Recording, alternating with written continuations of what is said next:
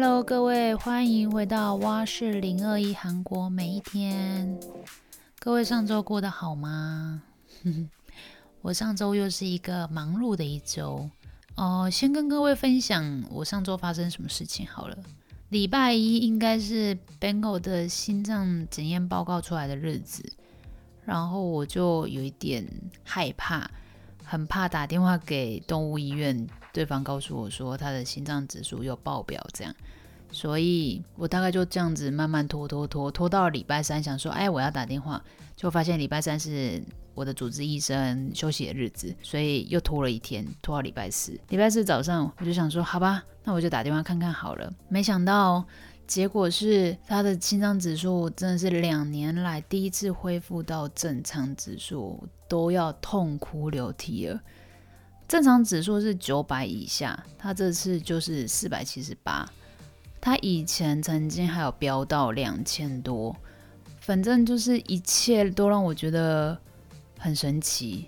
原来我给他吃的心脏的，也不是心脏病的药吧，应该就是强心剂那样子的药，是真的有帮助的啊！真的是谢天谢地，太可怕了。毕竟大家知都知道嘛，心脏是。不可逆的一个很重要的器官嘛，虽然它目前还是呈现一个荷尔蒙不足的状态，我最近都在一直观察它到底有没有什么奇怪的反应。对，因为以前荷尔蒙荷尔蒙不足的时候也是发生很可怕的事情。总之，我发现它可能要么就是要配合吃药，不然就是看打针的剂量是否可以再多一点点。下礼拜四是他的回诊日，所以。时间过好快哦，这样子想，我记得我上次才在讲说他的荷尔蒙不足这件事情，结果下礼拜就是他的回诊日了。然后上周我其实都在忙录我的线上课程的影片的事情，对，所以就这样子忙了一周。上个礼拜五五周年的结婚纪念日，其实最近实在是太忙了，所以。我一直到上周上周四还上周三吧，才恍然发现这件事情。真的是以前想当初，以前我没有做 YouTube 之前啊，每天过得自由自在，想出去找朋友就找朋友。虽然就是还是一样会遛 Bengal 早起，下午上个课。还可以就坐在沙发上面发呆一下。我最近真的不行呢，而且各位在十一月会会看到我上两支影片，就其中一支应该已经快要上了，有关我日常的 vlog，这样真的是人生第一次觉得哇，一天二十四小时有一点小不够用。我其实都一直很尝试的想要再早点起来，但最近天气真的变冷。我真的爬不起来，各位，我爬不起来。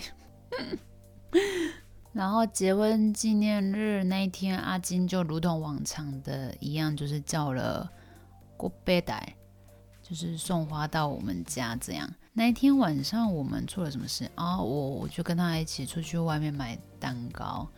那个蛋糕店很神奇耶！各位如果过几天有时间的话，可以去看一下我新上的 vlog，基本上应该过几天就会上了。那个蛋糕店就是全部他他的那个摊位里面就只有卖草莓蛋糕，很神奇耶！就是小号的草莓蛋糕跟大号的草莓蛋糕这样就没别的了。那时候就想说。有办法只卖草莓蛋糕，那就代表这一间店对于他们的草莓蛋糕非常有自信喽。又看到很多人就是就是靠过去就直接说我要小号的，我要大号的。我想说哇，好像很有名一样，所以我们就买回来吃吃看，发现也真的很好吃。对，那一天吃完草莓蛋糕之后，好像没有特别做什么事情啊。我想起来了，周末我们就看了一部电影，哇，我真的要吓死。那部电影是叫做《Smile》，台湾好像翻微笑吧。其实它后面的结尾没有到那么可怕，可是就前面，呃，应该是说你没有办法预料什么时候他会吓你，因为像鬼片，你不是他像鬼要出来的时候，你不是都会有听到一个反正你就会有第六感，就知道那个鬼要出来。但那那个不是诶，他都一直突然冲出来，吓死我了。我记得我前阵子好像有看到朋友在 ins 管上面分享说，就是他整整场都是捂着眼睛看完的，不知道发生什么事情。哇，这种的如果在电影院里面看，我真的会吓疯诶。我是那种很容易被吓到的，而且哦，好像是我都知道他什么时候出现哦。我都已经有心理准备喽，但是他只要一出现，我又吓到，哇，气死！每次都这样，屡试不爽。我就是一个容易被吓到的一个人。小时候还记得，我小时候都是面无表情，也不是面无表情，就是我就是长得比较凶一点。然后我朋友都一直说我就是看起来很恐怖啊，很适合去演鬼片呐。我我其实也觉得，可能我去演鬼片的鬼也是蛮可怕的啦。但是我本人也是很害怕哎。大学时期，大家知道我是外文系的嘛？那我们其中就有一个鬼屋，我们要办一个鬼屋，然后我就跟我一个好朋友就在同一间鬼屋里面。哎，说实在的，吓人也没有想象中的，就是也没有想象中的有趣。就有的人可能会看到别人被吓到，会觉得觉得很有趣什么的。其实，在那个。乌漆嘛黑的地方，首先我就已经觉得有点可怕了，然后又加上要去吓人，我我觉得我那时候想的的我的想法是，对方吓到就算了。啊，他如果没有被吓到，天啊，我就尴尬死哈，不是啦，或者是他们他们突然就是吓到啊尖叫，我可能还会被他们吓到这样。所以我就是一个爱看鬼片但又很害怕的一个人。对，不知道各位是什么样子的人？各位喜欢看什么样子的电影呢？我喜欢看动作片，然后悬疑片。哇，韩国在出悬疑片真的很厉害。还有科幻片、魔法那些，超出现实生活中的哪一些我都喜欢。我不喜欢看。Documentary 是什么？突然来一个忘记，完蛋了！我的中文怎么会这样？等一下，等一下，等一下，不可能！我怎么可能会忘记呢？我一直想着什么实境，不是实境，我真我真的忘记了，我真的想不起来，好痛苦哦。总之，各位知道吧？嘿，对，就是像那样子的，我不喜欢，因为我就会觉得跟现实好像哦，我现实都已经活得。嗯，没没有到很痛苦啦，但就是也是我辛苦面嘛。那如果电影还是这么的现实面，我就会觉得，嗯，我看完就是觉得更伤心之类的。对我昨天晚上久违的放下电脑，拿起小说来看。我以前很喜欢吸血鬼系列小说，然后大学时期就是有一次的服学，因为大家知道服学什么，就是。服务学校的那种服务校园，我就被分配到了去整理图书馆的书。我看到一册的书叫做《南方吸血鬼》系列，我想说这是什么吸血鬼啊？来看看好了，所以我就租回家看，发现哇，一租回家不得了，也太好看了吧！我前阵子就麻烦我家人帮我把那一整册就寄来韩国，就发现没有第一本。哦哦，完蛋！就第一本是我以前在马来西亚，就是曾经有买过它的英文英文版，这样。你知道那个英文版我看多久吗？因为我最近基本上都是用韩文嘛，虽然我之前外文系没有错，可是太久没有用英文，太久没有看英文小说，重新打开英文小说就会觉得我就像是在念书一样，虽然看得懂，但很催眠。我需要那种专注力一百，才有办法好好的进入那个故事内容。我是一个不喜欢看其他语言小说的人。哎，我这样讲，我学生等下就跳出来跟我说：“哎，那你这样子还给我出什么小看什么韩文小说的功课什么的？拜托不要这样跳出来跟我这样讲。我还是有看啦，我只是说。”在想要专注的时候，就像各位专注在电视剧的时候，就不会就不会想要只听韩文，就会专注在那个字幕上，对吧？我也是这种概念。我很喜欢看书，从小就喜欢看，所以如果要进入那个故事内容的话，我需要它是中文版的。总之，就那一本，第一本是英文版的。虽然我之前看过，可是就一记忆有一点模糊，所以 我昨天就想说，好好好，那我继续把它看完好了。哇，真的越看越想睡，我就直接放弃算了，我从第二本开始看好了。因为它其实蛮多本的，它总共几本啊？一二三四五六七八九十十一十二十三十三本的样子。其实睡前看书好像还不错诶，觉得蛮开心的，蛮疗愈的一件事。睡前听广播啊，看书，不要看手机，好像其实蛮入睡的。不是因为是看英文版的啦。